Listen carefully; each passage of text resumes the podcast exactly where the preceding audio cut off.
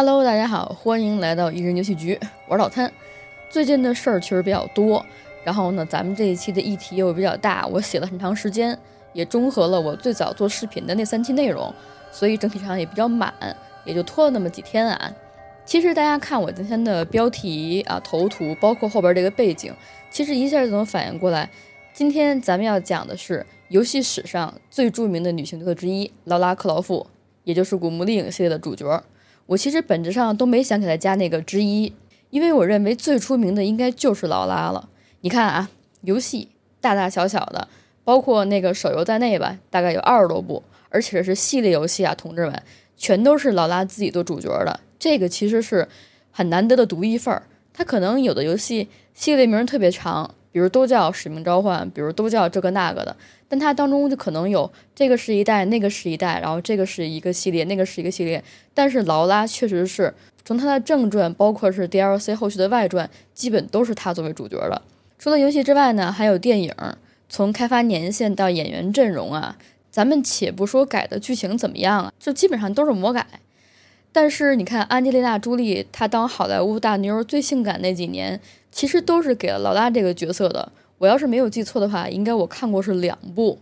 再有甚者啊，就是可能呃 LSP 们都比较懂的那个本子跟同人系列啊，甭管是二 D 的、三 D 的，什么人的呀、兽的、男的、女的、怪物的、出手的，我觉得也不用我多说。而且我觉得这个方面也不用杠，你别跟我说还有什么。春丽呀，啊，Diva 呀，什么王阿姨、吉尔啊，啊，大家都很出名啊。后续有关于这些角色的游戏跟内容呢，我肯定也会讲的嘛。但是这一期呢，咱们就先来着重的讲一下这个《古墓丽影》。这一次呢，我也会以我个人以及一个《古墓丽影》系列多年的忠实玩家的角度呢，来聊一聊，或者说跟大家一起探讨一下，为什么我会认为这个系列的新作啊，会很难在未来五年当中推出。而这个 IP 呢，也应该不会有太大的动作了。事实上，这几年啊，史克威尔艾尼克斯根本不愁没游戏卖，他自己家的 IP 还没有开发完呢。那像《古墓丽影》这种外来户，真的很难去推动他们。所以本期呢，我会以三个大的部分来论述啊，聊一聊上面这个观点，来佐证它一下。我会先说《古墓丽影》的现状。这里呢，就包括它的游戏现状跟形式改变的现状。再来，我会盘一下《古墓丽影》的游戏编年史，这个是我比较拿手的。中间也会穿插着这个系列的诞生，包括后来一些有争议的主创纷争，包括后来被卖掉再重置的一系列流程吧。尤其是重启的三部曲，我就会连整体剧情一起讲了。最后的部分，我就会结合一些发出来的新闻跟财报，从我个人的角度去阐述一下我大概是怎么理解这个 IP 的。包括它未来的一些动作，也会做一些猜测啊。这个地方呢，就希望大家可以跟我一边讨论一边来了。最近跟古墓陵有关的新闻呢，还是一月份发的啊，说啊，在水晶动力公司的内部有一个人员叫做 Miller Rose，他呢就透露，现在的母公司啊，为了全力开发《指环王》，就精简和关闭了旗下的很多游戏开发工作室。其中，在漫威《复仇者联盟》停止更新之后。内部也是将其开发人员转移到了《古墓丽影》的新作项目上。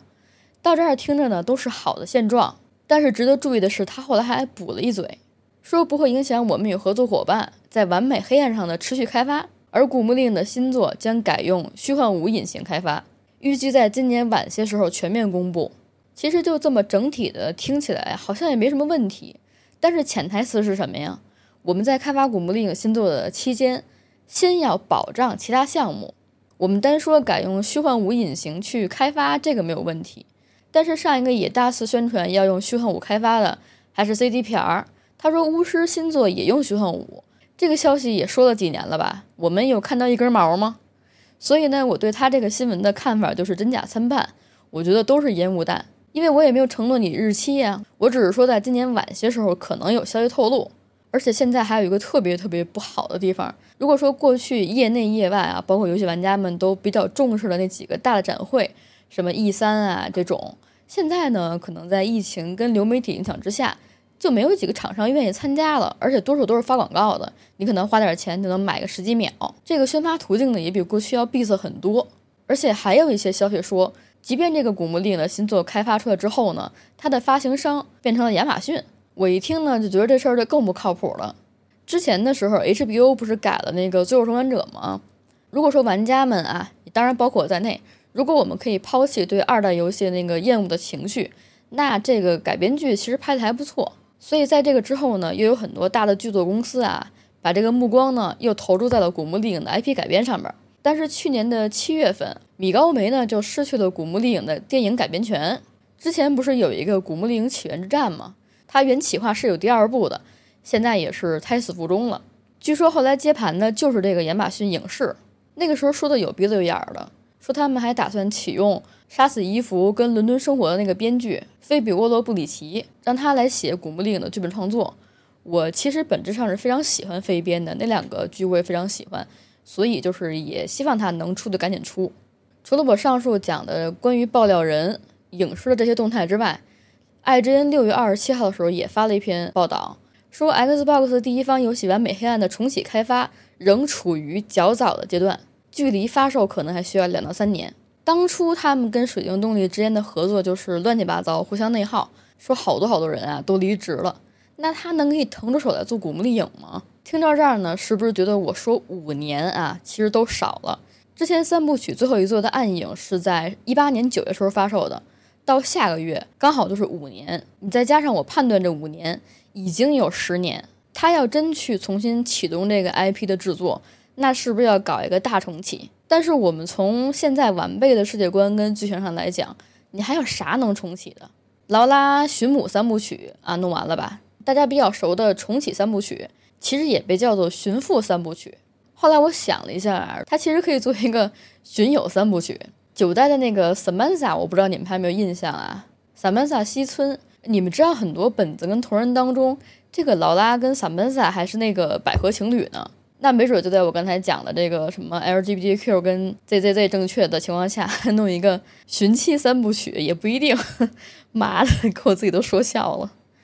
行行行啊，咱们这个话都垫到这儿，我也不再去多发散这个思维。其实，在我接下来马上要给大家去梳理《古墓丽影》的正传游戏创作历史跟版本特点的时候呢，大家其实也能听着听着就琢磨过味儿来啊。为了保证我这一期的议题不散，就也先不讲这个正传之外的什么黄金版啊，跟手机游戏等等。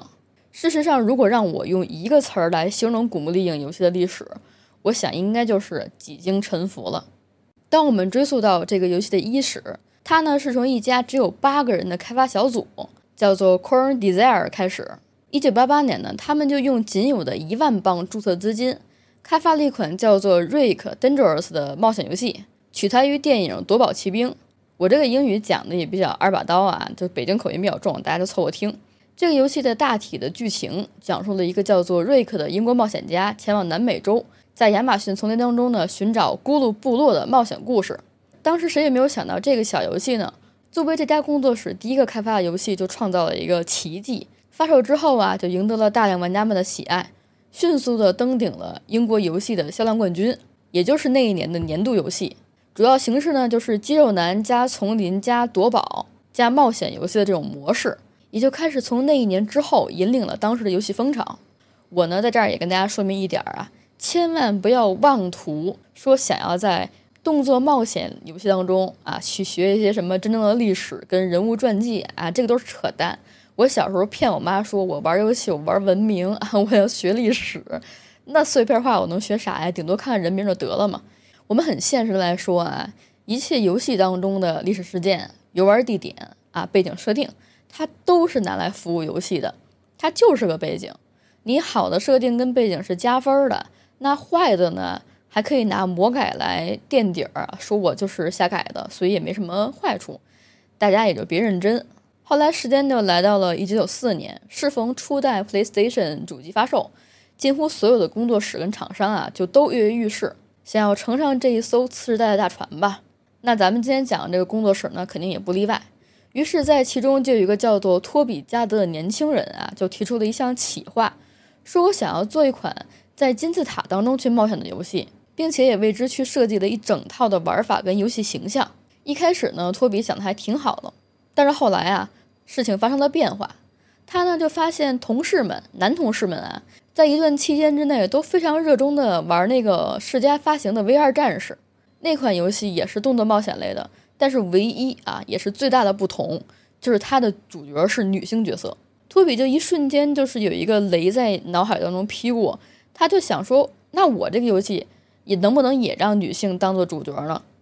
很多年之后啊，他就回忆起这件事儿，他也表示说，在当年的游戏语境当中呢，其实女性形象是非常没有地位的，他们也通常会被描绘成一个个淫荡不堪的男性玩物，不然呢就会被设置成为反派角色。就是那种什么大 boss 旁边穿的就是就是露了吧唧的那种女的的那种形象，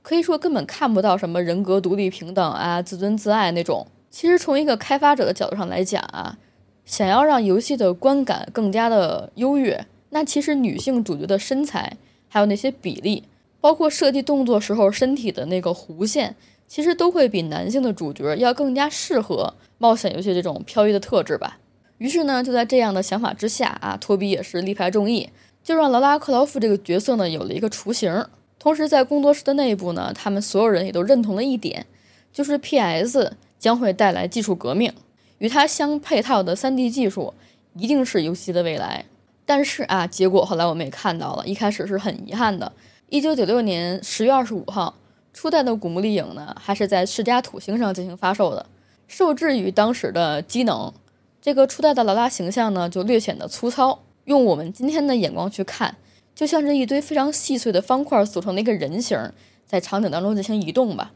但是即便是这样啊，这个初代劳拉形象呢，就已经是经过了五百四十个多边形 3D 渲染之后的呈现了，也配得上是当时最好的游戏画面。这个是不夸张的啊。等到了后来，它能够去平移到 PS 上的时候。整体的图像表现力跟人物动作呢，也显得比当时同时代的游戏要更加的自然，更加的优越。当大家看到劳拉极富女性特征的身体、亮丽的头发，包括她赋予的女伯爵的身份，以及她精通各种技能的身手啊、优秀的判断力和决断力等等等等吧，这一切的设定，发售之后就马上获取了大量玩家们的喜爱。仅仅在两天之后，销量呢就已经达到了百万份以上，也就成了这个工作室第二个。现象级的爆款游戏，劳拉·克劳夫这个名字呢，也正是在游戏史上留下了自己的烙印。可以说，初代的《古墓丽影》它创造性的将动作解谜跟探索要素相结合，而且在整体表现上也比之前他们那个壮汉的玩法要更加好玩，给当时的玩家们带来了一种很新的触感，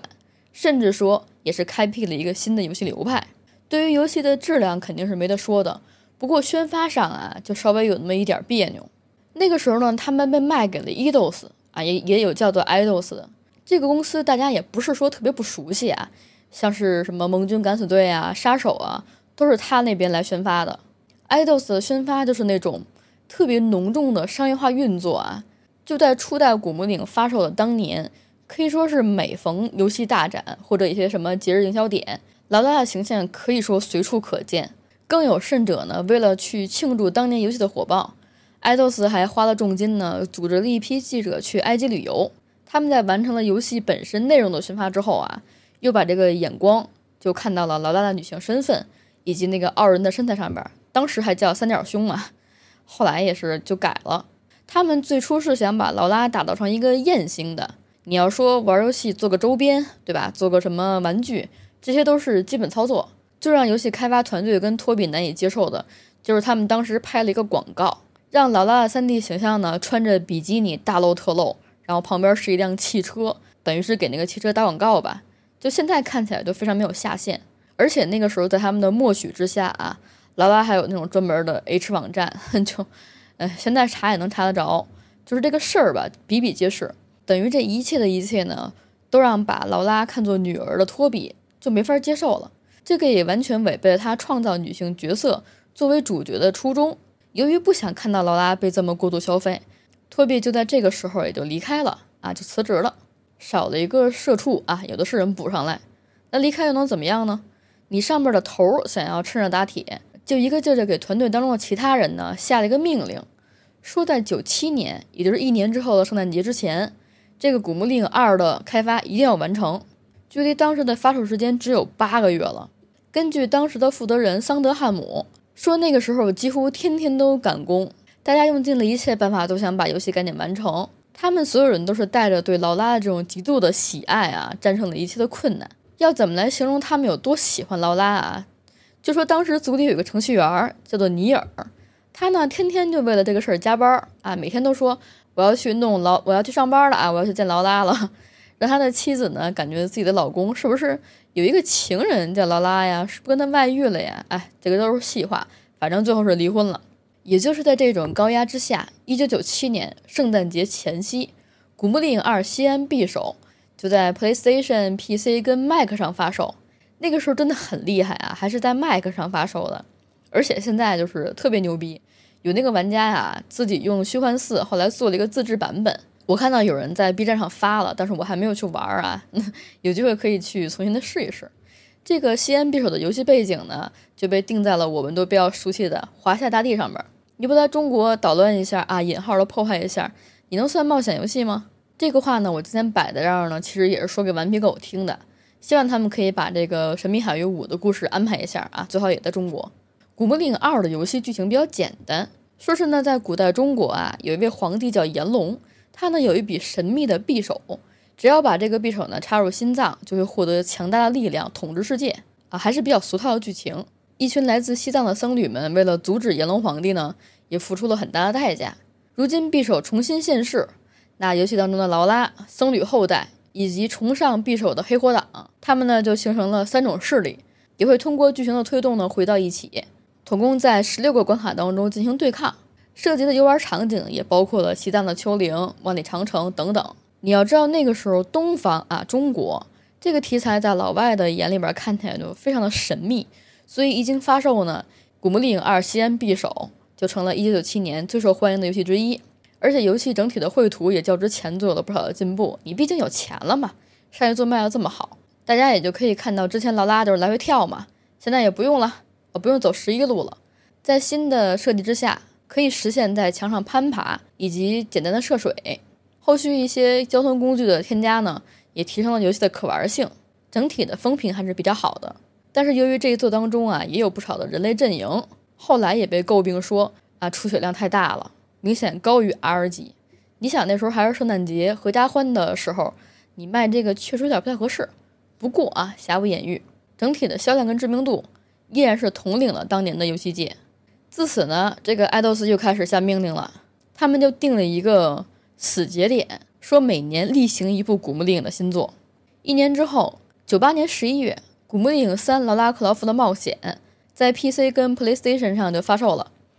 这一次劳拉的冒险呢，摒弃了前两座的单线剧情，被安排在了印度、爱尔兰跟伦敦等地。说是在数以万年之前啊，有一颗流星划过地球的大气层，坠落在当时气候还比较温暖的南极地带。第一批来到这儿的人是一个部族，他们就发现陨石当中存在着很多无法解释的神秘力量，也就把这块陨石啊当做圣物来供奉。进行朝拜，繁衍生息。直到多年之后，有一个研究小组来此勘探，他们呢就发现了陨石的存在。后来劳拉的出现呢，也就被卷进了这个事件当中，也会跟他们一起去争夺这个传说当中的宝藏。游戏系统当中涉及的玩法啊，跟前作没什么太大区别，主要是引用了主角会死的一些机制。整体的画面呈现上是有迭代的，像是什么光影啊，跟水面的贴图，已经是可以做到了半透明的效果。总体来说呢，这一个第三部也没有辜负劳拉的招牌，销量跟影响力还是有的。就这么一年、两年、三年的搞下来之后吧，开发团队的人员们也有点撑不住了。咱就说这个加班的加班啊，生病的生病，离婚的离婚，他们呢就陷入了一种极其倦怠的情绪当中，甚至有人呢想要把劳拉的冒险生涯就结束了，让他直接在游戏当中就死了。这个想法呢也就被安插在了《古墓丽影四》的作品当中。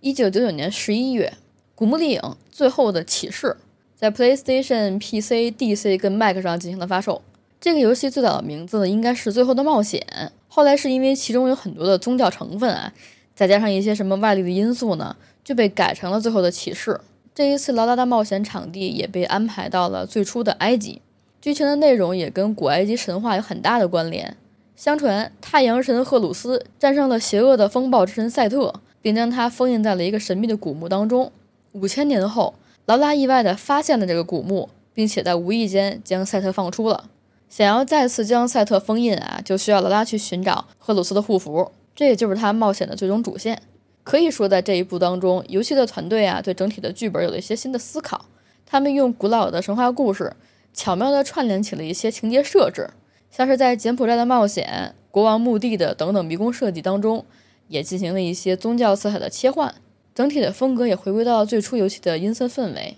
而且为了跟本作的主旨扣题，他们给劳拉安排的结局是在完成任务之后呢，在地下消失了。当然，这样的设置呢，也导致了大量玩家们对这个结局不太满意，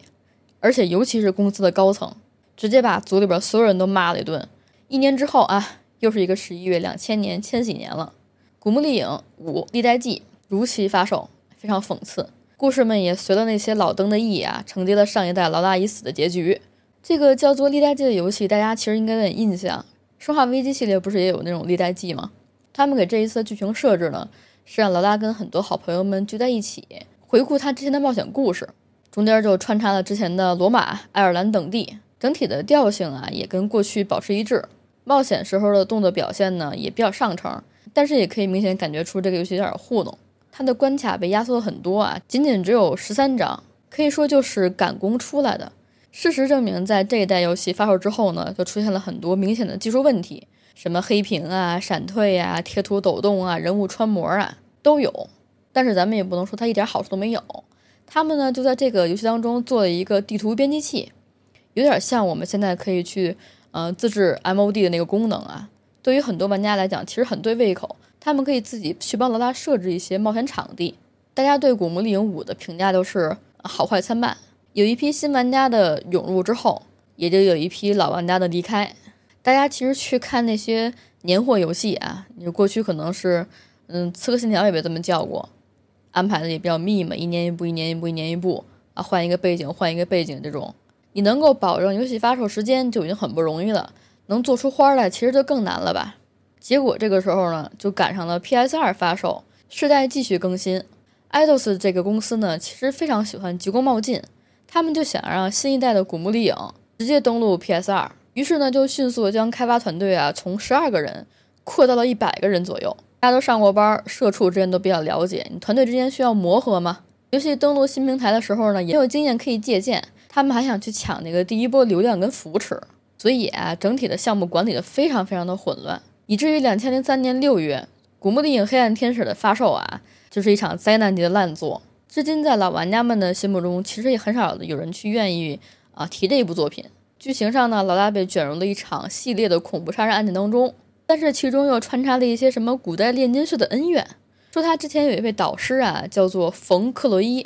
他呢就被血腥的谋杀了。劳拉因为在身边嘛，就有重大的杀人嫌疑，就不得不在找寻真相的同时，也躲避警察的追捕。慢慢的，随着调查呢，他也发现了其中的一些重大阴谋。《古墓丽影：黑暗天使》也是系列游戏当中啊第一次出现双角色操作的系统。它呢就做了一个我现在看起来都觉得可有可无的一个冒险家的角色，叫做柯蒂斯啊。他还有超能力。游戏的系统上边呢还带了一些 RPG 味道的分支，还有那个培养要素，创新上是不少，但是玩法上其实不够凝聚。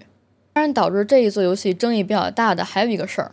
就是在上线一个月之前呢，艾豆斯就更改了。P.S. 主发的想法，他就要求这个团队呀，赶紧将《黑暗天使》移植到 P.C. 平台上。这也导致了 P.C. 版本的《古墓丽影六》呢，在操作上面根本就没有完美的适配鼠标键盘，人物的各种动作就是卡视角啊，动作迟缓啊，甚至无法刷新敌人。那你有大量的差评是肯定的嘛？我可以理解，就是过去他们会认为 P.C. 玩家是大头，这个没问题。但是他这种不顾后果的移植啊。还是比较饱人诟病的，咱也就是说可以完全把五代古墓丽影跟六代古墓丽影的这个失利的情况就归结在爱豆的身上。这个你要是搁在比较有良心的厂商上面呢，他可能就会进行反思。但是爱豆斯做的决定是不再让这个原有小组继续古墓丽影的开发，反而是转手就把这个 IP 呢交给了美国加州的水晶动力工作室。这个部分呢，如果大家稍微对史克威尔艾尼克斯。他这家公司的重组有点了解的话啊，就会知道这家工作室在失去了古墓丽影之后，可以说是一蹶不振。后续就做了很多比较一般的 FPS 游戏啊，现在基本上已经属于退出历史舞台的这么一个地步。好在呢，就是水晶动力在接受了古墓丽影之后，这个 IP 呀没有就此没落，他们也比较自省，分析了之前的情况，想着说呢，如果不想让劳拉就这么死了的话，那么一切就要重新开始。他们就联系了。劳拉之父托比呀，让他重新成为 leader，去领导团队，做首席的角色设计师，同时也把他们开发出来的水晶引擎贡献出来，迅速的组织了团队。二零零六年四月，《古墓丽影》第七作啊，《古墓丽影传奇》就跟玩家们见面了。整体的游戏从观感跟游玩体验上真的是上升了一个档次，有着更加真实的画面呈现，以及愈发流畅的动作跟玩法。对应不同的场景也增加了很多武器跟装备，再加上偏向于黑暗的风格，以及大量好莱坞电影一样的 CG，可以说是一扫玩家们的质疑啊！这座游戏的销量也比较喜人，仅仅在发售一个月之后呢，就已经超过两百六十万份。更重要的是，水晶动力从传奇开始呢，就为劳拉修改了很多人物设定。给他的冒险行为呢赋予了原因，交代了劳拉的父亲是一名伯爵，叫做理查德·克劳夫。同时呢，他也是一位饱受争议的贵族考古学家。劳拉继承了父亲在考古上面的天分呢，从小呢就有远超同龄人的智慧。但是在劳拉九岁的时候呢，他跟母亲乘坐飞机，在越过喜马拉雅山的时候发生了意外，他跟母亲成为了当时唯一的幸存者。在雪山当中求生的时候，两个人发现了一处古老的遗迹。劳拉在好奇之余呀，不小心用手触碰了王者之剑的祭坛，打开了通往阿瓦隆的入口。他的母亲这个时候为了保护小劳拉，就毅然决然地拔出了时钟剑，在光芒之中呢就消失不见了。之后呢，小劳拉便也凭借着自己的生存本能，越过了雪山之后逃出升天。我是觉得他们这个做法是非常聪明的啊！你看，王者之剑、阿瓦隆、时钟剑这几个东西呢，在欧洲、在西方其实都有很高的这个知名度。大家在了解上是没有门槛的，所以有着先天性的一些认知的优势。游戏开启的正式年限是在劳拉十五岁的时候，在此之前呢，母亲不是消失了吗？他就一直跟在父亲身边，往返于各个全球各地的考古发掘地，逐渐也成为了一个可以独当一面的考古好手。而就在这一年，意外再一次降临，他的父亲在柬埔寨当中失踪了，而尸体呢，一直没有被正式确认。这也就导致劳拉不能去正式的继承爵位，他的家族产业呢将会被叔叔占有。自此之后呢，他便跟家族之间近乎决裂，也就穿梭在各个遗迹当中呢寻找自己的家人。这个整个的故事线连下来之后啊，我们现在也知道了，水晶动力开发的《古墓丽影传奇》十周年纪念版跟《地下世界》呢，它们整体上也存在联系，也被老玩家们称为“寻母三部曲”，做到了在剧情跟设定上的一些一致性。两千零七年发售的《古墓丽影》十周年纪念版，也是在水晶的动力接收之后呢，又顺理成章地沿用了传奇的开发引擎。本质上作为纪念之作，其实大部分的内容还是回归到了初代游戏，也算是进行了一次不小改动的重置。他们在此当中啊，给劳拉设计的这个马尾形象也得以保留，甚至到后来作品当中呢一直沿用。二零零八年十一月，《古墓丽影：地下世界》正式发售，也是寻母三部曲的最后一个作品。剧情承接传奇，劳拉呢就在冒险当中发现自己的母亲其实并没有死，而且根据父亲日记的记载，发现很多的线索都跟北欧神话当中的雷神索尔有所关系。这一座他的任务就是需要收集很多索尔的装备，用来阻止尘世巨蟒的苏醒。大家有没有发现，水晶动力其实也是很喜欢套神话那种，上面不是套了个时钟剑吗？这边又套了个北欧神话。大家就是游戏做来做去就这么几个步骤啊。当然，摒弃这些因素之外呢，《古墓丽影：地下世界》啊，劳拉就到了泰国大佛、墨西哥激光广场、海底巨象跟魔塔等等地方呢进行冒险。场景设计上啊非常大气，解谜的部分呢也猛料十足。但是唯一的问题就是视角也非常让人诟病啊。最终的 BOSS 处理方式呢也是争议比较多的地方。尽管整体的品相不错，但是销量上却远远没有达到预期。可以说是给水晶动力的士气啊泼了一盆冷水，导致后续的开发呢一度陷入了瓶颈当中。二零零九年啊，金主爸爸来了，S.E. 史克威尔艾尼克斯以八千万英镑的价格全资收购了 IDOS，他旗下所有的工作室跟 IP 啊就都跟着 S.E. 姓了。水晶动力这边呢也拿到了足够的开发预算。零九年呢还有一件大事儿，索尼顽皮狗工作室开发了《神秘海域二》。拿下了当年的年度游戏殊荣。我之前也讲过这个游戏，我最喜欢的《神秘海域》就是第二部，情节设置跟剧情都非常的不错啊。那个香巴拉的设定我也非常的喜欢。我也可以肯定的说，在当年水晶动力团队当中，很多人的意见跟想法应该跟我是一样的。他们呢就开始重新的去审视古墓丽影的 IP 发展方向。并且最终决定彻底推翻前面的所有设定，进行一次彻头彻尾的重启。我们来讲重启三部曲之前呢，一定要有一个大的情节铺垫。首先，实际情况就是他们看到了《顽皮狗》的成功，看到了《神秘海域》系列的制作方向跟制作手法，发现了剧情驱动啊，确实是当年的冒险游戏的核心了。后续呢，不是有很多人说啊，《古墓丽影》《神秘海域》来回对着抄。当然，我以一个玩家的角度来讲啊，它只要好玩，就是人物不一样，剧情不一样，关卡不一样，你的借鉴啊，在一个相应的程度之内可以把握，我其实没有那么大意见。确实啊，我们也实话实说，确实比起内森·德雷克的设定，他在第一部跟第二部深入人心的这个人物塑造之后啊，劳拉·克劳夫的形象就显得单薄了很多。因为原先的《古墓丽影》一直是以游玩作为核心。并没有去主动的、深刻的去挖掘劳拉身上带来的故事，这个呢就让编剧很难去发挥自己的功力。我们再想想 S E 本身有什么游戏，《勇者斗恶龙》《最终幻想》，他们比较见长的就是剧情部分。所以啊，这一次《古墓丽影》系列的重启，他们也决定在新作当中将劳拉的角色塑造呢作为重点，并用丰富的故事线去丰满她的形象。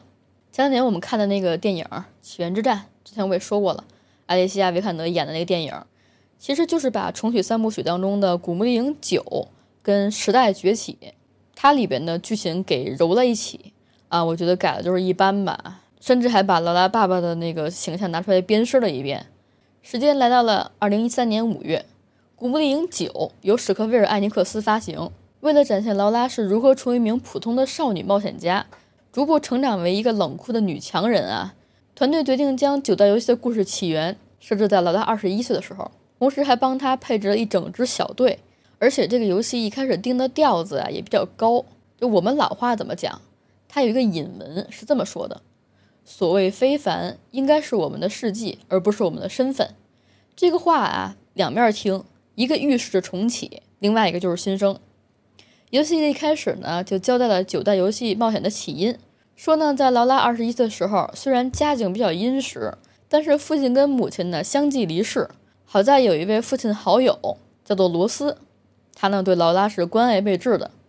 有一天，一个极负盛名的考古学家，也是当时网红节目的主持人，叫做詹姆斯·惠特曼，他就邀请罗斯啊一起去参加一个新的探险节目，主题是共同探秘野马台国的消失之谜。野马台国呢，在历史上面是有真正的记载的啊。在距今一千七百年前，陈寿写了一本书，叫做《三国志魏书》，里边有一个章节叫做《乌丸鲜卑东夷传》，他用二百多字的篇幅记载了古代野马台国的风土事迹跟地址。据说野马台国下属有三十多个小国家，他的统治者是一位能使鬼道、妖言惑众、常年不嫁的女王卑弥呼。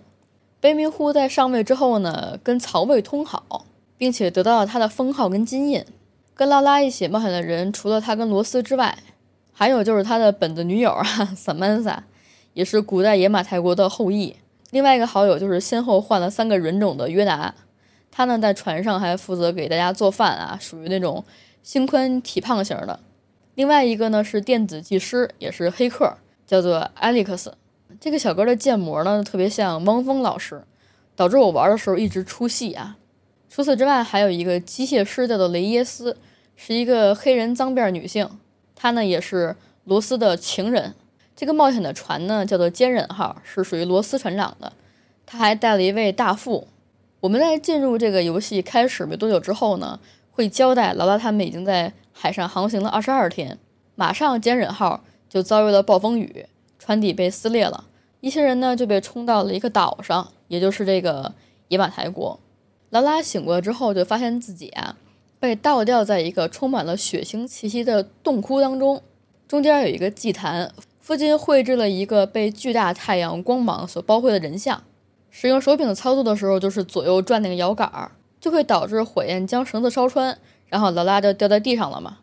地上有一个裸露的尖刺儿，就一下把这个劳拉的扁平腹肌腹部的插穿了，就歘一下，那血就滋出来了。那个画面真的做的非常的好，就是真实到你都能感觉到自己好好像也被那个穿了的感觉，就是那么一下啊，你能感觉到疼的那种感觉，就你的情绪调动马上就跟劳拉一起重合，而且就在这个疼痛感觉还没有离开之后，我们就跟随劳拉的视角呢逃出洞穴，然后发现这个岸边有着非常大的天气啊，就是风雨连篇的，然后有大片被破坏的船只跟残骸，还有被挂在瀑布上面的一个飞机骨架。短暂的冒险两天之后呢，劳拉就发现了自己的闺蜜，同时还有一个自称叫做老师的遇难者马蒂亚斯。从他的嘴里边，我们就听到了野马台国的很多设定，也就是大概跟我刚才讲的东西差不多吧。第二天，劳拉醒了之后，就发现闺蜜跟马蒂亚斯不见了。那这个流程很简单，就是需要去找闺蜜。期间呢，又碰到了约纳 I 行人，之后就开始兵分两路。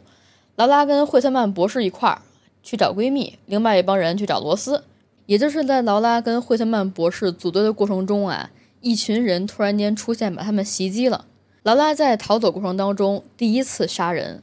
这块的演出我觉得非常的妙，就是劳拉低着头跪倒在地上，然后出现了一系列的生理反应，她表现就是恶心、咳嗽，然后还伴随着急促的喘息，就是想吐嘛。就你可以理解那种杀了人的震撼跟血浆喷溅在脸上的感觉啊，对于那个时候年轻的劳拉，二十一岁，无疑是一种心灵上的冲击跟震荡。但是啊，游戏还要进行的嘛。劳拉也比较刚，他呢就缓了缓，然后就开始在这个燃烧的谷地当中不断的进行杀戮。之后就在这个山的遗迹当中找到了罗斯船长，他的腿部受伤了。小哥艾利克斯就发来了电报，说岛上有一个信号塔，可以发那个求助信号。这个时候就迎来了一个我认为的游戏当中的高光时刻啊，也是我非常喜欢的那个场景。劳拉在成功的登上了通讯塔的一刹那。有一个从高处眺望全岛的场景，这个东西放在现在的电影啊，跟一些游戏演出当中不新鲜。但是你有了前面那么多的一个情感的递进跟游玩的心情啊，你开始就是那种阴阴暗暗的场景，红色跟黑色交叉，突然间一下，你的眼前有一片开阔的地区是白色的，是绚丽的，就非常的震撼。你就是当时感觉就是哇一下，你心里就舒服了。但是这种情况没有延续多久，情况急转而下。劳拉联系了救援的飞机，朝着目标点飞来的时候，突然间之间，野马台的天空当中乌云密布，本来平和的天气啊，就雷声惊起，风暴伴随着闪电，出现了一个神秘的女声，就是女的说话的声音，什么你不能逃开呀这种东西，然后一个雷劈下来，就把他刚才叫过来的飞机就给弄摧毁了。目睹了这一切的劳拉就想要奋不顾身地冲过去解救这个飞行员，结果就毫不意外地落入了敌人的圈套。这个他臆想当中生还的飞行员，早就已经沦为了敌人的诱饵。也就在这个时候呢，之前在岛上袭击劳拉他们的人的身份啊也就曝光了，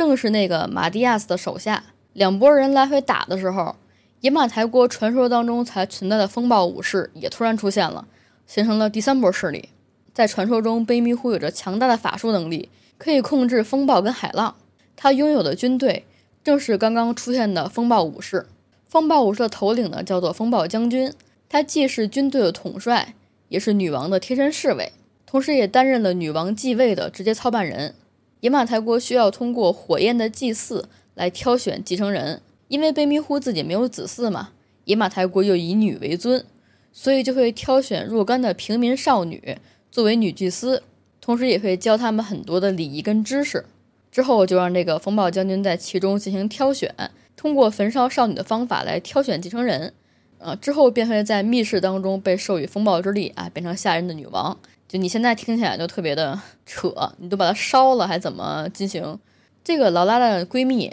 就是真的埋梗嘛，也买泰国的后裔，所以这一部当中就是要烧她。救人的时候呢，劳拉也知道了这个马蒂亚斯原本也是一个遇难者，但是他被困在这儿的时间太长了，他想走又离不开。这个岛啊有女王的诅咒，也只有女王可以解除。为此呢，他就想也去操办女王的继任仪式，就做了一个组织，叫做索拉瑞兄弟会。劳拉就看准了机会啊，救回了萨曼萨和罗斯船长他们一起进行逃生，途中就有一把不知道从哪来的斧子就飞出来了。罗斯船长就以生命作为代价保护劳拉，那个斧子就啪一下劈到后背上面了。这个地方可以说，罗斯的牺牲呢，给劳拉最后的天真啊是致命一击，让他一下子就体验到了决绝的感觉。在悲痛当中，也跟其他伙伴一起用这个火葬的方式把露丝船长都送走了。后续的一次袭击当中，艾利克斯也是为了掩护伙伴们撤离，死在了船上。劳拉跟几个人之间就有分歧，因为她本质上还是想复仇，然后救回这个闺蜜的。她就独自回到遗迹当中寻找线索，终于就让她在悲迷糊石像前那个切腹自杀的将军的剑柄当中发现了遗留下来的秘书，就此也就揭开了这个野马泰国最后的秘密。原来在那一年女王的加冕仪式之前，被选中的新女孩啊，新祭司叫做星儿，她呢就跟女王在一起生活了很长时间。逐步发现了这个女王加冕的秘密，那个火祭仪式啊，其实就是一个障眼法，她只是利用法术呢，将自己的灵魂转移到新的那个继承人身体当中，通过霸占他们的肉体得到永生，就跟那个大蛇丸的夺舍或者说是回族转生吧，有点区别，但是本质上一样，所以就根本不存在什么传承这个事儿啊，就是一个独角戏。所以说星这个姑娘就是。尽管害怕会遭遇到同样的命运，但是选择了抗争。在登基仪式当天，她就偷了一把匕首，在女王开始转移灵魂的时候，就用那把匕首呢刺伤了女王的躯体，之后马上挥刀自尽了。这就导致两幅躯体呢都遭到破坏，所以被迷糊的灵魂就只能留在现在这个躯体当中苟延残喘。他的怨念跟愤怒啊，就化成了诅咒，所以这些风暴武士呢，就都成了鬼神。而想离开这个岛，就必将遭遇风暴。到这儿，所有的故事都圆得上了。我觉得整体的呃设置也比较合理。劳拉呢，就带着这些证据回到了伙伴们的所在地啊，但是没有想到，这个惠特曼博士啊，也是一个二五仔。他呢，对名声跟财富有着很大的渴望啊，就跟这个马蒂亚斯同盟了。趁着大家不注意，就把萨曼萨带走了。但是非常讽刺，他马上在下一秒就被风暴武士斩杀了。最终的决战当中，劳拉面对风暴武士可以说是无所畏惧的啊！不但成功的阻止了马蒂亚斯对索曼萨的幻灵仪式，还亲手将一个破碎的火把插入了悲迷糊腐烂的尸体当中。这个多年的诅咒终于得以解除。最后剩下的劳拉跟三个伙伴也就乘坐快艇离开了这个岛。九代的剧情故事也就到这儿了。可以说，这次全新塑造的坚毅的劳拉形象呢，刻画的非常深入人心。真人动态动作捕捉的技术啊，也让劳拉就更加的自然。整体游戏的画面也是比较可圈可点的，尤其是在整体黑暗的基调之下，那些零星的火焰跟光亮啊，就非常的有对比冲突感。环境当中的地表纹理跟建筑纹理也比较细腻。音乐上面的整体基调呢，也比较偏向于恐怖游戏。作为一个老 IP 重启啊，这次的塑造确实让游戏的口碑上升了不少，销量上面也非常的可观。所以呢，在二零一五年的十二月，新《古墓丽影》三部曲的第二作《古墓丽影：崛起》正式发售。它呢，同时也是该系列的二十周年纪念之作。文戏方面还跟九代是一脉相承，在《崛起》当中引出了《古墓丽影》系列的敌对势力圣三一，它套用的背景是十字军东征，同时也引出了另外一个势力，叫做先知教派。故事一开始呢，是一个插叙。之前我不是也讲了吗？大家可能对《神秘海域》系列跟《古墓丽影》系列。呃，有一些非议，主要当时还是《神秘海域二》的设置。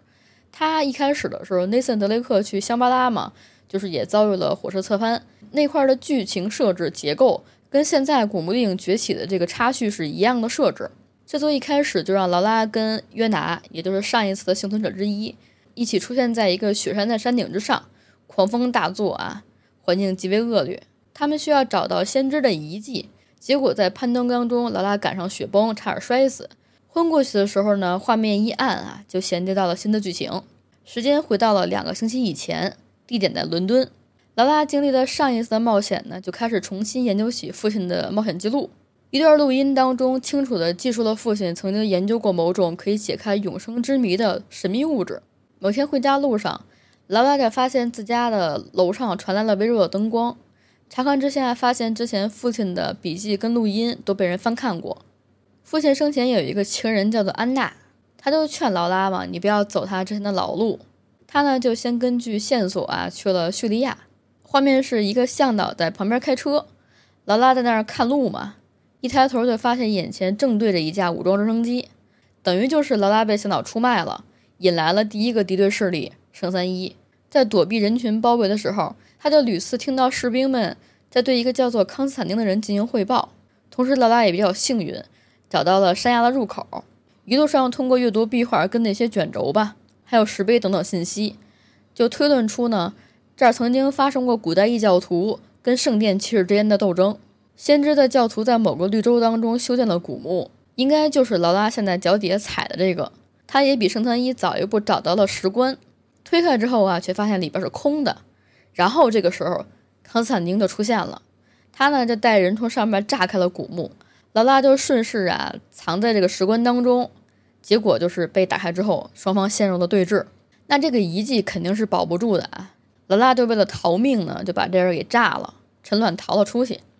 回到英国之后，他就根据之前的一些线索。发现他父亲的笔记当中记载着一些跟西伯利亚有关的纪实，那个标志对应的神秘古城叫做基特城，据说是失陷于蒙古入侵的前夕，在里边或许就有可以永生的宝物，也被叫做神圣之源，据说可以让人们从此摆脱疾病、死亡跟痛苦。后来圣三一呢就当着劳拉的面啊潜入了他的府邸，夺走了这个笔记，这时候就接上了雪山剧情。雪崩之后呢，劳拉就醒过来了。他从对讲机当中呢听到了圣三一也来了，并且他们还占领了山谷啊，正在追杀着附近的移民。这个移民呢就是游戏当中的第三股势力。劳拉看到他们的时候，发现这帮人身上穿的衣服都是那种拜占庭式的装饰。前期战斗的主要发生地是在一个苏联设施里边。期间，劳拉也通过潜行啊，就偷听了很多圣三一的聊天儿，发现自己上一次野马台之旅其实就是被暗中监视跟操作的。康斯坦丁呢也来这儿了，并且他趁着劳拉不注意的时候，还把他给抓了。醒来的时候，劳拉发现面前还有安娜，她呢也被圣三一抓了。康斯坦丁就勒住了安娜的脖子，企图用她的生命来威胁劳拉，问他神圣之源在哪儿。这件事儿就是一个局啊，是演给劳拉看的。安娜其实真正身份呢是圣三一的间谍，她还试图说服劳拉一起加入圣三一。那你肯定是不能答应的嘛。之后，劳拉就被关起来了。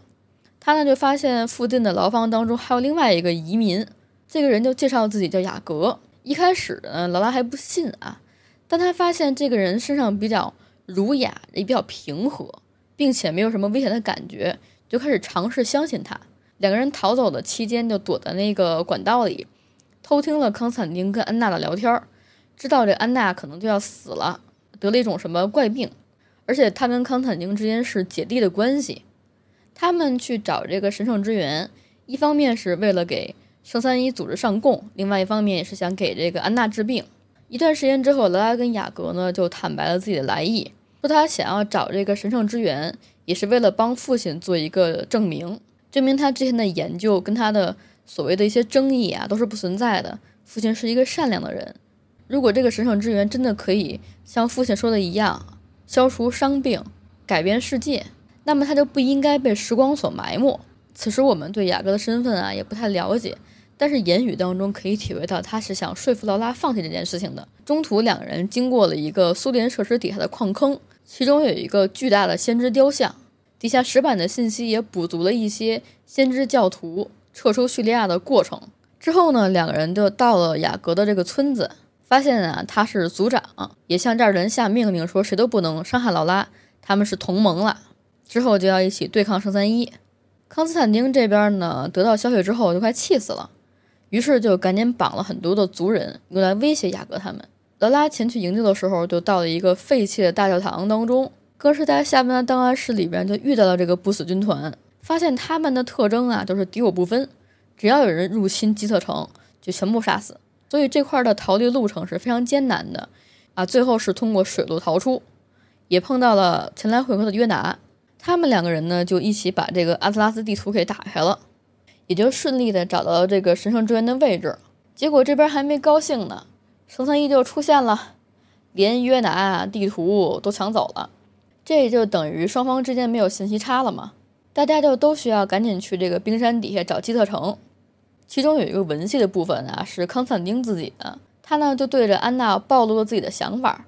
说他并不想把这个神圣之源找到之后给圣三一，他是想要自己直接进行统治，就是去支配这个不死军团。这个人吧也有点魔怔了，他认为自己就是被神选中的，啊，有这个神的荣光，要亲自率领不死军团横扫世界啊，没有人可以阻止他，就是那种很典型的反派发言。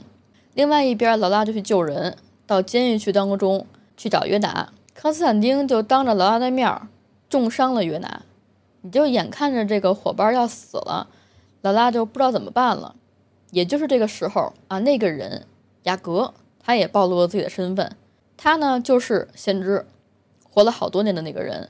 并且还用他的那个力量啊，就是这么搓搓手啊，然后一一敷那个劲儿，就把约拿给救了，伤口就立马复原。说他其实本质上还是人类，只是在很早之前就意外的得到神圣之源，并且获得了永生。同时呢，他还让自己的军队，也就是不死军团，也有了同样的特质。但是后来呢，这个军团就堕落了。他们用山上的冰雪掩埋了整座城市，让数千人啊死于非命。那如果现在圣三一他拿到神秘之源，一定会做出比当初更可怕的事情。那听到这儿呢，最终大战的主旨就要开始了。圣三一的大军带着高科技装备啊，从正面冲击基特城。劳拉这边呢，就通过雅阁的外挂给他指了一条道路，基本上属于那种来回钻缝。啊，爬高攀低那种正常的冒险途径，他呢还一边走一边看，就发现记载先知传教的壁画啊随处可见。中庭当中还有一个巨大的雅阁雕像屹立不倒。就是如果你的游戏进程玩的非常的好，到这块你会有一个类似于就是盔甲一样的套装啊，穿上之后就特别有气氛。那前边是不死军团，后边是圣三一，只要不是选的那个特别难的难度啊，你基本在这儿你就可以是战神了。这个一片火海当中呢，劳拉就被偷袭，康斯坦丁就把他的武器抢走了。我觉得最讨厌的反派就是那种死于话多啊，他就一边说骚话，还一边追击劳拉。但是这块玩起来不是很难，它有很多那种很明显的石柱是需要藏身的，你只要迅速的通过闪避跟移动，你就可以躲开康斯坦丁的攻击，并且啊看中时机，狠狠的把刀插进他的胸口就完事儿了。我是觉得说他作为这一座的 BOSS，就是死的也比较轻快啊，特别轻巧，没有什么难度。但是康斯坦丁在死之前就把劳拉父亲自杀的真相说了，他呢就不是自杀的，而是因为不肯屈服，不愿意加入特三一就被杀了。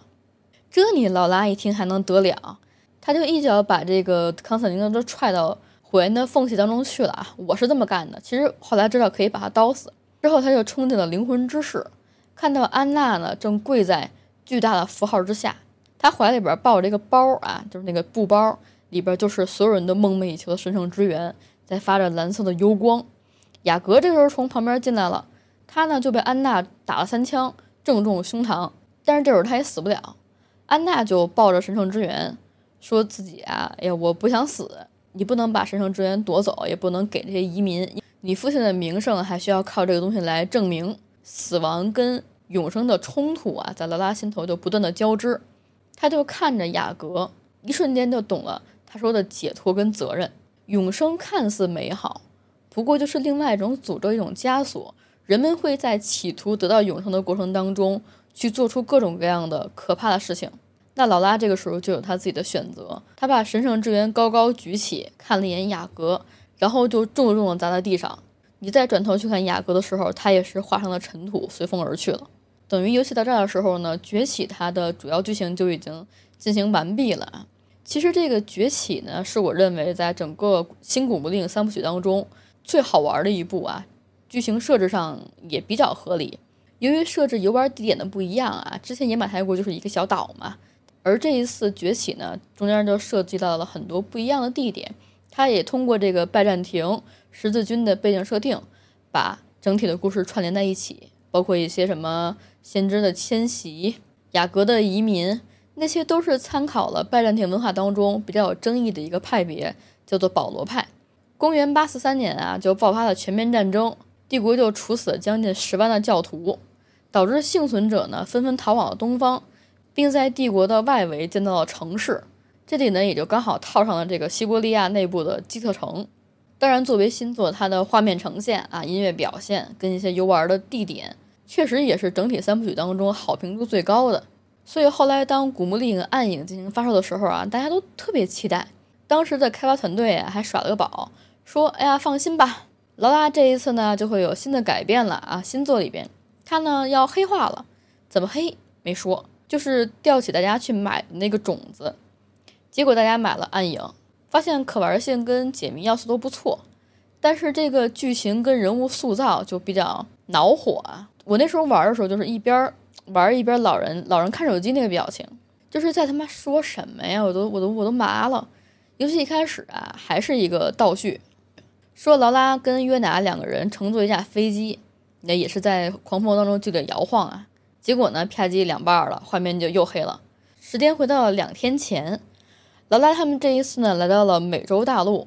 在一处位于墨西哥境内科苏梅尔地区附近的遗迹当中，劳拉从地面的裂缝当中啊，来到了山体的间隙，看到了一个宏伟的遗迹。这儿呢，有一个巨大的雕像。一束光芒从雕像的头顶划过呢，照在古墓当中的祭坛里边，形成了一些光照图案。劳拉在这儿就拍了照片，但是没想到呢，圣三一比他早，哎，提前布下了炸弹。劳拉不小心就把引爆了，所以就赶紧跑掉了。于是当天晚上，两个人就到了当地正在举办亡灵节的市集上。劳拉就开始推理嘛。我个人的观感上来讲，其实至今都对这个推理过程有一些存疑。我可能也是对南美的文化基础没有那么深厚啊。后来他们就提到说，这个小镇当中啊，有一个圣三一的高级干部叫多明格斯。劳拉父亲的笔记当中呢，也不止一次的提到过这个人，说他是研究殖民时代的专家。劳拉就一路上跟着这个多明格斯啊，看到了圣三一重兵把守的一个挖掘现场，他自己肯定进不去嘛。然后又开始啊，这不知所云。从满月女神伊西切尔的人像当中得到提示，先他们一步进入了这个地下神殿当中，发现这儿啊有一些壁画，上面记载了玛雅人的传说。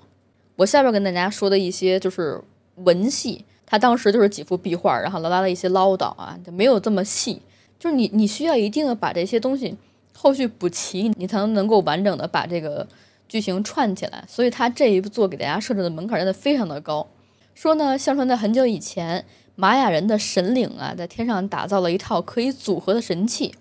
分别是匕首状的查克切尔索伦，跟就是那个盒子状的伊西切尔银匣。只要把这个匕首呢插入银匣，就可以召唤创世和灭世之神库库尔坎，并且库库尔坎呢将附身于召唤者，并且赐予他神力。到这儿呢，其实就是典型的已经扣上了阿兹特克神话。这个神话其实没有那么大众。但是如果你看过《黑豹二》，里边就是有一个跟瓦坎达对着干的纳摩，他也是从这个库库尔坎的形象当中演化出来的，也就是我们现在俗称的羽蛇神的形象。游戏当中的壁画当中啊，还给了一点设定，描绘了一些什么海啸啊、风暴啊、地震跟火山的喷发场景。神殿的中央有一个石盘，劳拉就根据之前的一些线索呢，然后调整了石盘的位置啊。壁画当中的神器之一查克希尔索伦就弹出来了，描绘着灾难的壁画就开始崩塌。劳拉逃出去之后呢，就正好跟这个多明格斯一行人撞在一起，索伦就被抢了呀。然后多明格斯就马上问劳拉：“银匣在哪儿呢？”劳拉说：“没有，我就拿了这一个。”听到这儿呢，多明格斯就赶紧变了脸色，他就怒斥劳拉闯了大祸，说呢：“银匣跟索伦啊是共生，也是制衡。”如果没有按照先拿了银匣，再有索伦的顺序，就等于启动了太阳之子的世界末日。那那些壁画当中的灾难呢，就会一一上演。我们不得不说啊，就是如果你多明格斯没说这个事儿，我肯定是不知道，因为我就是碰巧在这儿，在你们之前得到这个索伦。但是我觉得这块罗拉的塑造呢，其实是暗影崩坏的第一个点啊。他对多明戈斯的说法是不以为然的态度。而且他不是那种，就是有他之前那种探索精神的时候，是那种整个从面目崩坏的一个，嗯，好像很无所谓的一个态度。但是啊，一切马上来的非常的快，海啸瞬间席卷而来，然后多明格斯就乘着直升机跑了，劳拉就被卷到了巨大的洪流当中，小镇的一切啊都被冲塌了。他就从这个成片的尸体当中啊飘过，也没有来得及救下一个被爆炸波及的孩子。他看到了这一场末日的悲剧，心里边充满了触动，但是此时此刻感觉上没有什么懊恼跟内疚。他呢就爬上了一个屋顶啊，看到了约拿正在救人，然后赶紧就叫约拿一起去阻止多明格斯。哎，这里崩坏的第二个点就出现了啊！约拿的文气是这样的，说别着急，我们先把眼下的人救下来，安顿好，然后再去找他们。劳拉就有点怒了嘛，就是那种吼声，说没有人是安全的，我们必须现在就去，不能让他们找到匣子，只有我啊的这个措辞，只有我才能阻止他们。你看这个态度就很怪。然后约拿给予的回应就是非常的愤怒，只有你怎么样？劳拉，你不要认为这个世界所有人都围着你打转，这儿的人也需要我们。我们先把眼前的事情做好了吧。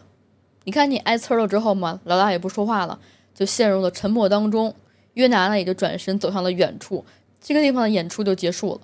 我不是说他对这个劳拉的塑造有多么的浅薄，但是之后啊，马上接上了一开始的剧情，就是那个飞机断了那块儿，他们坐飞机去秘鲁嘛。期间你就会发现，劳拉跟约拿是一个赌气的状态，谁也不理谁，正好赶上了就是之前那块壁画当中预言的第二个。灾难风暴来临，急速凝结成的巨大冰雹呢，就把飞行员给砸晕了，然后飞机就两截了嘛，掉到了地上。约拿呢没跟他在一块儿，劳拉就在这个丛林当中啊，重新就是捡了一些装备，打败了两只美洲豹之后呢，找到了约拿。这段中间也没有交代他们两个之前那个争执，只是说我找到你了，我心情放松了。这个时候他就做了一个梦，也就是我在这一座当中暗影当中最喜欢的部分。画面当中呢，他回到了小时候，在母亲意外去世之后呢，父亲终日沉迷研究，小姑娘劳拉呢就每天都幻想他是一个伟大的冒险家。这个克劳福特的庄园就是他的探索乐园。他看到父亲在房间当中呢，不知道跟谁打了电话，然后把房间反锁了。劳拉呢就从外部啊也是非常的技高人胆大，就是经过了一系列的攀高翻越之后，来到了父亲的收藏馆跟图书馆。这儿也有一个拯救白皇后的解谜。他刚想要去找父亲，结果听到了一声枪响，推门而入啊，发现他的爸爸就离开了人世。当时他还以为是自杀嘛。之前我们讲崛起的时候也知道了，这个就是被程三一杀了，然后伪装的。第二天一早，劳拉惊醒了，他跟约拿两个人继续前进呢，到了一个叫做库阿克雅库的一个小镇，又是一大堆壁画的考证。想要进入隐秘之城帕提提，就需要经过三个试炼。分别叫做美洲豹之口、蜘蛛试炼跟老鹰试炼，这三个就是解谜关卡。前两个不难，主要是老鹰试炼破解之后呢，进去就非常接近帕提提的领地了。刚来到这附近呢，老大爷发现这儿有一个少年被人把那个脚踝捆住了，动弹不得啊，叫做艾兹利。来了一波人呢，就把艾泽利救下来了。他们就因为劳拉毕竟是外来者嘛，他们也怀疑他的身份，就给他套了麻布袋子。之后，他见到了一个带头的女人，也就是帕提提的反叛军女王厄努拉图，也就是刚刚那个少年艾兹利的妈妈。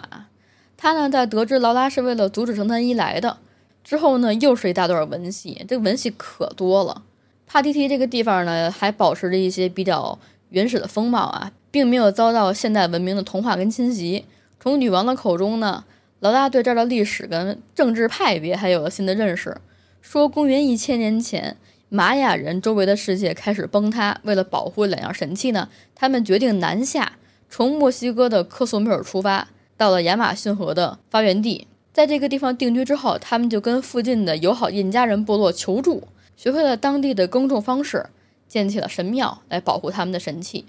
一段时间之后，帕提提逐步发展出了统治阶级。第一位帝王极具威望，他将玛雅祭司归入宫廷。慢慢，这里的人们出现了分裂，一部分人想要留守秘密，另外一部分人想要离开。之后，为了防止秘密被反扑嘛，他们就打到了之前三个试炼。帕提提从此之后呢，就与世隔绝了。而现在，这个地方的国王就是那个多明格斯，也是上一位国王的弟弟啊，就是现在这个女王的小叔子。他们两兄弟呢，对帕提的未来啊看法不一样。多明戈斯就加入了当地的一个教团啊，学习了一些先进的文明跟知识，逐渐成为了教团的领袖，也就是圣三一。当年那些离开了帕提的人们，在外边走入了神器的传说，罗马教会背后的圣三一就盯上了这个事儿，先后派遣了两名高阶传教士和军队，就前往这儿找神器，之后在这儿扎根了，就成了这个教团。他们呢，就假借创世神的名义啊，说我要守护帕提提。但是逐步上还是替代了政治核心，甚至架空了皇权，而且动不动就是有一些什么活体献祭啊，怎么怎么样，导致这儿的居民啊对教团就是又怕又恨。这个厄顿拉图就跟很多人一起呢，成立了反叛军，用来反对多明戈斯。你看，说了这么半天，刚把这块的一些前情提要跟政治势力啊解说明白。你当时玩游戏的时候根本不说这么多，就了解了这些背景之后呢，劳拉就跟女王一块儿啊进入了一个非常血腥的大型献祭地区，完全可以称得上是人间炼狱。它有一个地方我记得非常清楚，就是你需要伸手就跟那个穿过一些很奇怪的嗯囊壁一样，在里边。蹭过那些尸体，然后去够那些手，在里边钻嘛，哎呀，想想都怪恶心的。然后脑袋什么就到处掉啊，就现在可能都有点血腥。反正就是通过燃烧血液完成了一些巨蟒试炼，得到了圣三一遗漏的一个巨蛇银盘，并且目睹了艾兹利被人带走，就赶紧回到了女王身边，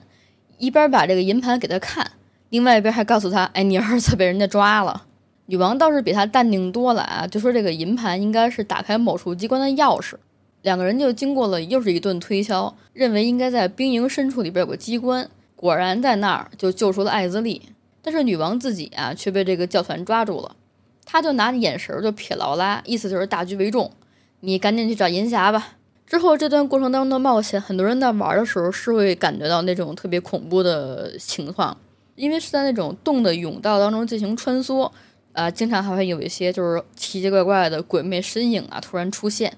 最后看到他们的首领呢是一个被割掉上唇，并且头顶有夸张发饰的女人。我当时做视频的时候啊，有个弹幕飘过，说特别像巨魔，大家可以脑补那个形象啊。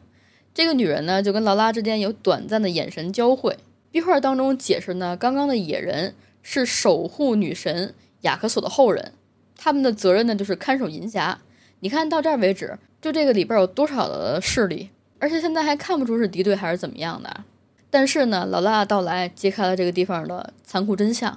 银霞根本不在这儿了。雅克索部落在这儿守了这么多年呢，又是一场空。他呢就恍然之间发现，刚刚供奉银霞地方的那个图案，跟女王双臂上的纹身是一样的。于是呢，他就进行了一波潜行，杀了一个教众，换上他们的衣服，潜入了监狱。正好听到了多明戈斯跟女王之间的谈话，这个地方也是非常的啰嗦啊，就是那种爱的呼唤。多明戈斯就开始解释啊，我为什么要开始做这件事儿，理由非常的荒诞。他说他企图利用神器召唤库尔坎大神，是因为深爱自己的家乡，知道早晚有一天呢，外界高度发展的现代文明产物跟人类一定会大举进犯这里，承袭千年的文明之火就会被熄灭了。于是啊，他决定以保护帕提提的名义，用神力摧毁外面的世界啊，就是保我一家，其他人都去死的那种感觉。同时呢，他也解释说，这个银匣当中啊，传说有一种可以蛊惑人心的神秘力量，任何人得到它的时候，都会被力量所影响，产生一些极端想法。女王还在他那白活，说劳拉肯定在你之前能找到银匣，但是多明格斯却说。你肯定会辜负你的人民，因为银霞早就不见了。他在四百年前呢就被圣三一的传教士塞拉诺跟洛贝兹带走，不知所踪了。说当年洛贝兹跟一些教众到帕提的时候呢，这个附近刚好在肆虐着移民者们带来的传染病。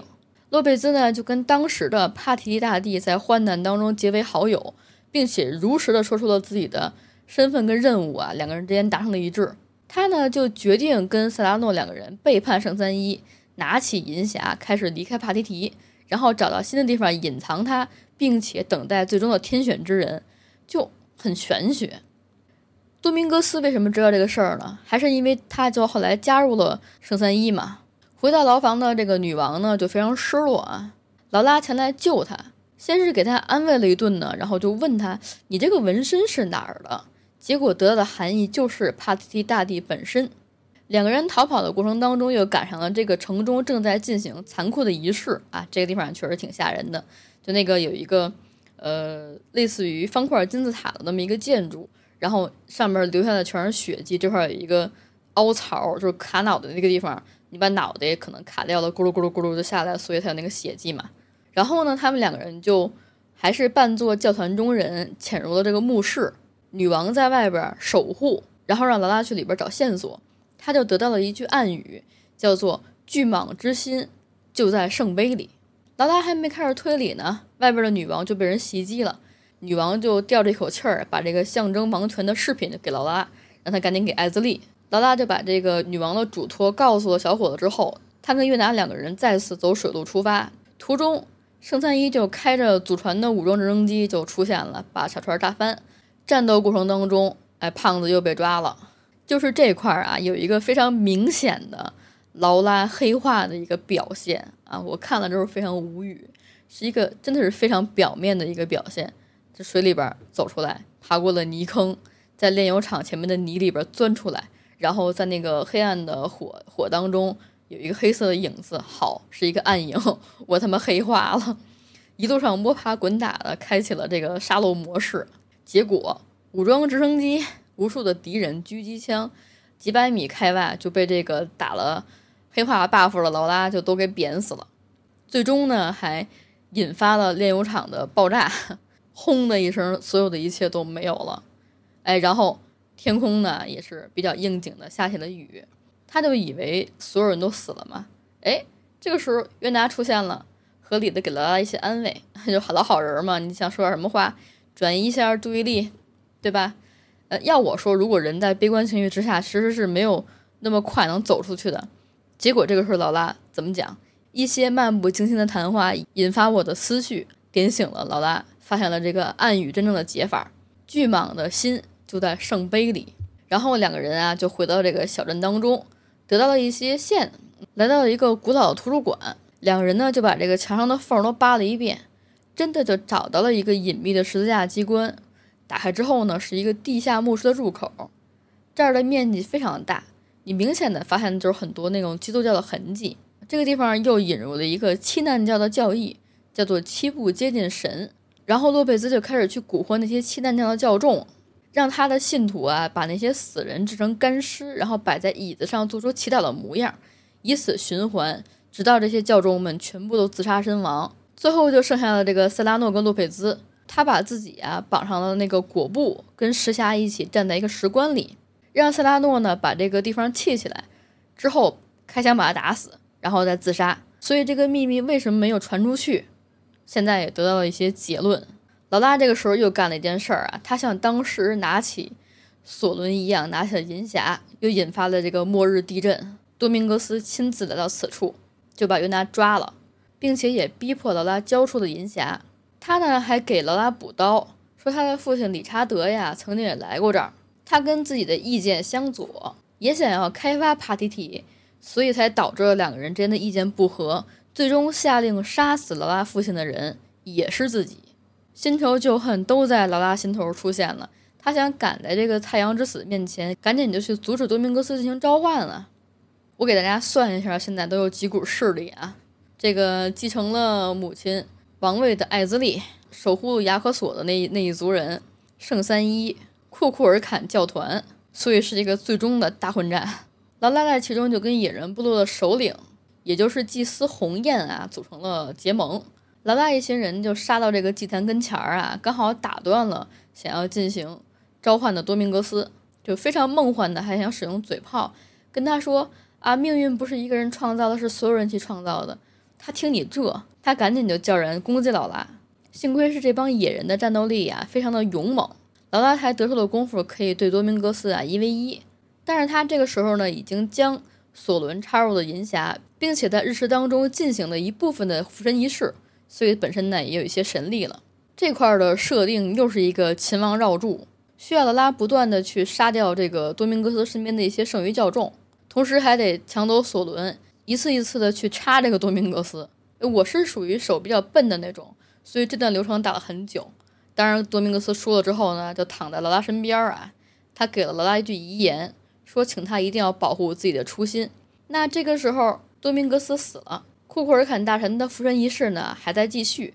就转到了劳拉身上。这项神力啊会窥探一个人心中最想要实现的愿望。于是，白色的光芒逝去，劳拉回到了小时候，他跟父母一起相处的温馨时刻。场景当中呢，劳拉跟他的父亲正在讨论着某个历史的事件，而母亲这边则是开心的向他展示自己画下的全家福。一家人啊还在一起商量着下一次。冒险的时候要不要去夏威夷呢？维持着大人形态的劳拉就看着眼前的这一切呢，也不断的思索着银霞跟索伦能够给世界带来的改变。我在这儿的理解就是，他可以像阅读一样，创造出了一个没有缺陷跟暴行的世界。但是这个世界上已经失去的东西，再拿回来，这个梦想啊，对于劳拉来说已经不复存在了。劳拉是非常深刻的知道这一点的，所以他放弃了这部分的神力，放弃了这些神力。于是劳拉便躺在了祭台之上，由鸿雁高高举起的索伦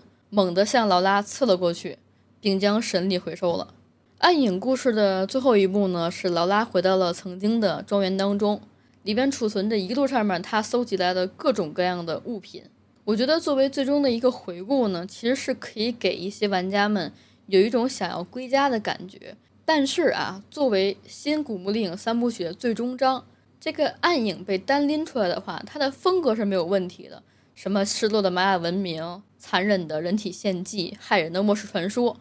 对吧？有一些什么血浆、断肢、断脑袋，然后重口味的视觉元素。包括它其中的一些什么宗教设定，玛雅文明、阿兹特克文明、印加文明相互交织起来之后，鲜有混乱，但是啊，很满，剧情非常满。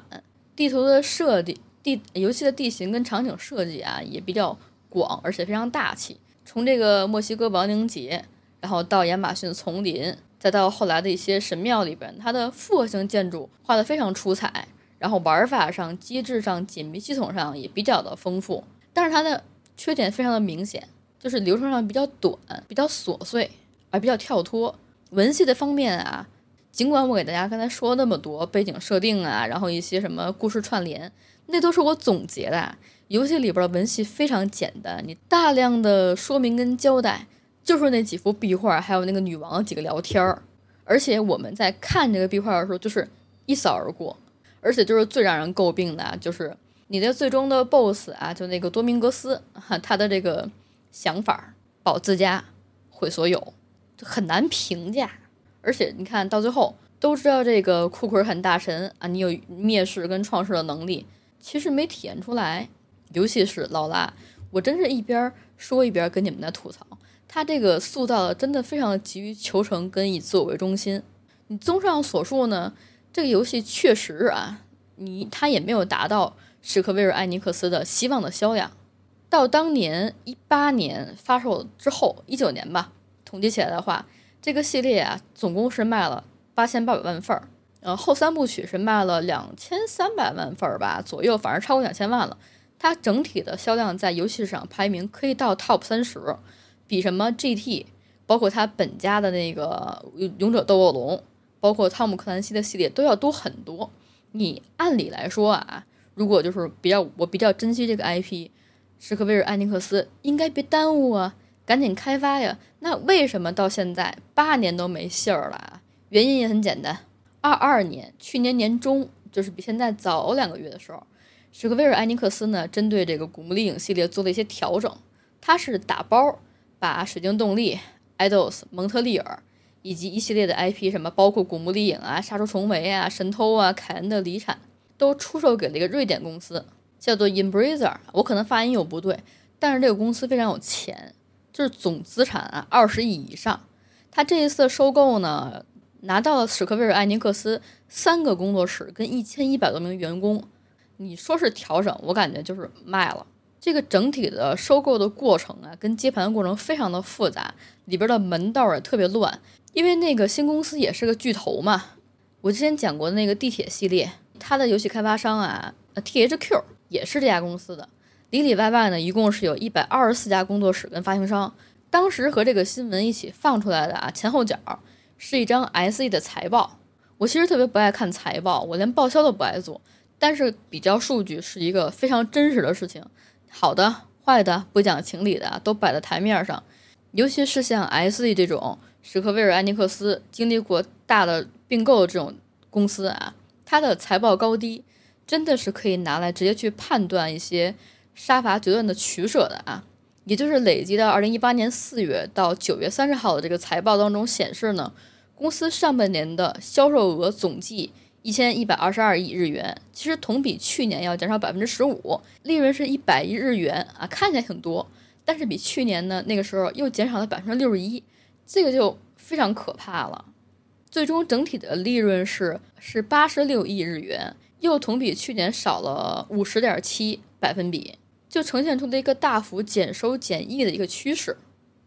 具体到各个事业部的营收分析啊，主要是讲这个家用机方面。尽管上半财年同比去年同期呈现出了减少状态，但是 SE 却在第二季度依然发售了两部新作品，一个是七月十三号登陆的任天堂 Switch 平台的《八方旅人》，哎，这个大家也玩过啊，确实当年是好评。以及九月十四号登陆在 PC、PlayStation 4跟 Xbox One 上的重启版《古墓丽影》系列第三作《暗影》。他那个时候比较留情面，也没有说这个两个作品具体的销量，只是提到《八方旅人》销量早早破万，但是《暗影》的表现平平，主机版首周销量不足七十万份，就很可怕。然后截止到 Q 三的时候，说全球出货量达到了四百一十二万份，这个总量还是不错的。但是啊，很讽刺，马上接了一句 Q 四第四季度发售的《王国之心三》。全球出货量则是达到了五百万份，你 Q 三到 Q 四，古墓丽影还没有人家 Q 四一个季度发的《王国之心》多，这是一个佐证的点啊。S A 那年整体的利润率是十二点四百分比，水晶动力的利润率是三点六，爱豆斯跟蒙特利尔同期的利率仅占百分之零点八，所以你这时候肯定可以推测嘛，这三个加起来他们都不满意，所以打包出去很正常。而且《古墓丽影：暗影》它当时的开发成本是一点一亿到一点三五亿美元，后来的宣发费用啊也达到了三千五百万美元，赚肯定是赚回来了。但是刚才怎么说的？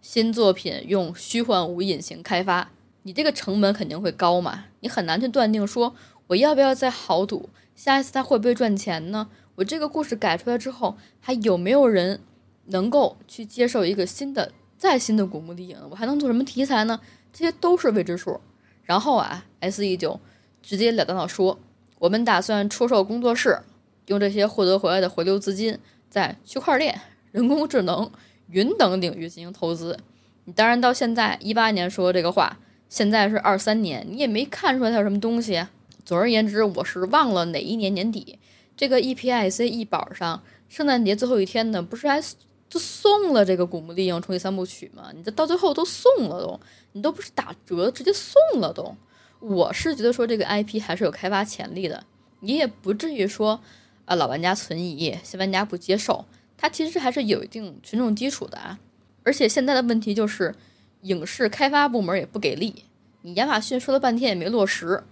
你去年说的今年也没信儿了。当然啊，就是我以私心来说。我是非常希望，我今天在这儿说了半天一个多小时啊，我说不好出新作了，欢迎明天未来的不久之后马上来打我的脸，你就告诉我说我们年底啊 E 三还是怎么哪个晚会哪个发布会，你就跟我说马上就要出古墓丽影的新作了啊，欢迎赶紧来，这个打脸我是认的，就是我还是打心眼里非常喜欢这个系列的，因为我这时时不时还会拿出来玩一下，嗯。除了九之外啊，就是崛起我是玩的最多的，呃，三四遍是有的，暗影是玩了两遍，所以呢，我是非常喜欢这个系列的啊，就再次重申这一点。当然，如果大家对古墓丽影呢有什么看法，或者说想讨论的，咱们就评论区再见，对吧？你就把你的想法就告诉我说，或者我今天讲的内容当中有哪些部分不对，或者你认为你最喜欢哪一个古墓丽影。我们今天这期的议题确实比较大，那我普通玩家，我跟你们讲这么多也未必全对。总体就是因为喜欢，所以才愿意讨论，才愿意去讲。大家愿意去玩的话，现在也门槛非常低，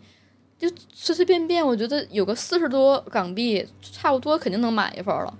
也不多说了，我嗓子也开始疼了。那就谢谢大家，对吧？下一期咱们就不见不散啊！继续么么哒您的。